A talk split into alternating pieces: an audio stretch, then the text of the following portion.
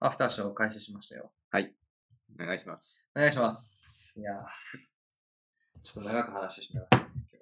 今ちょっと、まあこれでいいのか。なんか、 いろんな本に脱線、脱線っていうかまあこれでいいんだろ日そう。なんかあの、いや、この本はこの本に書いてあったな、みたいな。この本にも同じようなことが書いてあるっていうのをこう話してしまいがちっていう問題であるね。いや、書評、書評、でもあくまで、あの、書評の番組ではないんう。で。そうそうそうそう。そうそうこれについて話す。だから、そう、これについてがいろんな本に行ったって いう。で、えっ、と、毎度恒例、次回の図書を決めるっていうやつなんですけど、はい。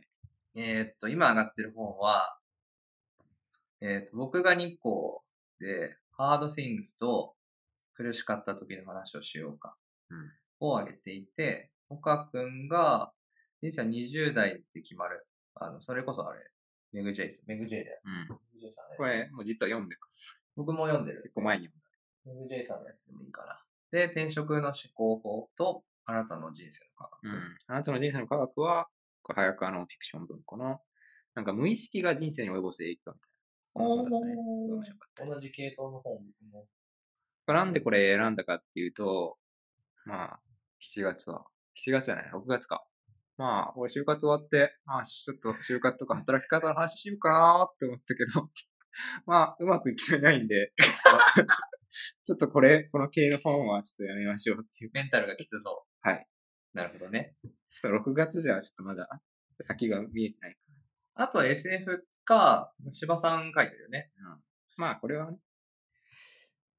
でですね、今までのとテーマ的には、まあ過去2回ですけど、えーっと、小説、あとデータの話来てますので、あ、そうそうそう。なんか、小説、こういう、ノンフィクション系の硬い本。うん。これ来たから、次小説でもいいのかなって思ったけど、まあ、どうでもいいなって考えて今日来た、来ました。 やっぱどうでもいいよ。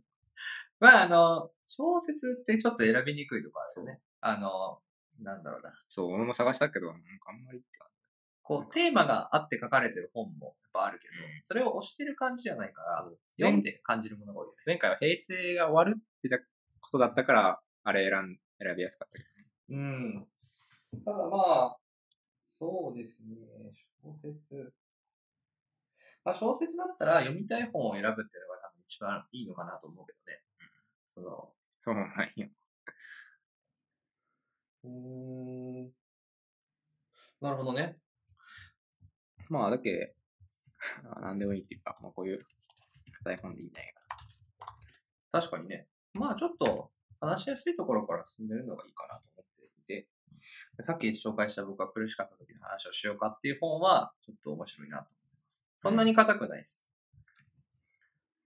そんなに硬くなくて、いやもう、てか、実は、 もうこれにしようかっていう話。 あの、どういう本かと言いますと、あの知らない方いらっしゃると思うんですけど、えっと、森岡剛さんって方が、剛でいいのかな剛さんが書いてる本で、えっと、この森岡さんっていうのは、あれですね、あの、USJ の、えっと、立ち直しとかやってた人ですね。えっと、すごい、マーケティングの人です。で、えっと、この本自体の内容としては、えっと、この人が考えこの人がやってきたキャリアとかを踏まえた上で、自分のキャリアをどのように考えていくかっていうことを、この森岡さんが、あ森岡さんの息子に対して、あじゃあ娘だったかな、娘に対して書いた本が出版されてるっていう内容です。で、ちょろっと最初読んだんですけど、最初というかまあ半分ぐらい読んだんですけど、よくなんてテイスト的には結構、その、なんていうんですかね。ロジカルっぽく、でも、その、なんていうんですか、こうあるべきだっていう方法論を示すというよりかは、自分と対峙をしてちゃんといろいろこう、うーん自分自身を理解していくっていうプロセスについて考えている人。ブランディングとかの話も出てくるし、自分のキャリアとかをどのようにポートフォリオを作っていくかとか、自分の能力、職能とかをどういうふうに伸ばしていくかとか、その伸ばす先はどこの企業でどういうふうにやっていくのが自分にとっていいのかっていうのを、どうやって判断するか、どうやって考えていくかっていう話を書いている本だと思います。耳が痛い。 結構良いと思いますよ。あの、内容的にも、あの、自身のお子さんに向けて書かれてる内容なんで、かなり平易な内容であって、で、コンテンツ的にも4月出たばっかりのもんなんで、あ本当だね。うん、タイムリーですね。いいんじゃないですか。じゃあ、これにしましょうか。うん。じゃあ、来週は、苦しかった時の話をしようか。森岡剛さんのものを選びます。で、テーマはどうしましょうかね。テーマ。うーんとね。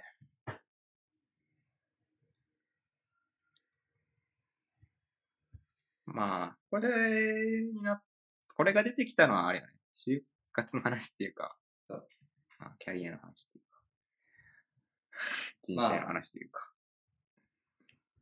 そうですねうん。テーマ。まあ今苦しいからでも、こういう話をしたんだよね。うん。苦しかった時の話をしようかっていう。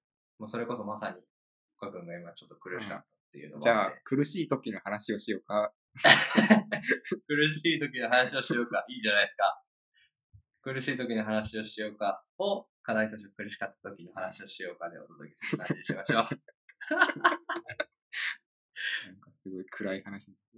でも、あの、まあ、さっきもちょろっと話をしたわけですけど、あの、苦しい時はあるからね。まあ、ちょっと俺が5月にちょっと固まりすぎて。そうね。そうね。あの、レジリエンスが試されてる気がし ますよ。立ち直る力が。そうそうそう。まあ、苦しい時どう対処するかって結構人が出るというか、そんな感じはするしね。まあ、俺はボドゲカフェ行って逃げたりしたけど、いや、大事だよ。そういうのも。ボドゲカフェ楽しかっ何やったのた。いろんなのやった。カード系とか。はいはいはい。ノルウェーだったかな。どっかの国の地図があって、なんか逃げる、逃げる。丹田に行くとか。刑事と単回答になって逃げるみたいなやつとか。はいはいはい。あと絵描いて、伝言ゲームみたいな感じ。はいはいはい。これ、ボドゲカフェ初めて行ったんだけど、二人で行ったんだけど、うんまあ二人だとできるゲーム限られてるから、うんうんすごい相席っていうか、来た人と一緒にできる。で、店員さんがそれを促してくれるから、すごいいいとこ。いいね。一人で行っても行けそうな感確かに確かじ。いいとこでした。に。いいとこ。ボドゲカフェを布教する。いや、でも外に出ていくのはいいんじゃない、うん楽しい。なんかこう、そういう能力僕はあんまないので、なんかこう、なんかでこう、その瞬間忘れられるみたいな。そういう能力がすごくいいなと思う。僕は欲 しいもん。ボードゲ一定を忘れるみたいなのできないもん。いや、すごい楽しかった。その瞬間だけはもう、就活のこととか忘れて楽しめた。いや、すげえいいよ。すげえいいと思うよ。考えすぎちゃうからな、いつも僕は。そう、一人になるのは良くないね。でも友達の少なさが問題だ。じゃあ、まあそんな感じで、おいまた来し来月末にはい。お届けできればと思いますので、はい。聞いていただければはい。と。それでは、第3回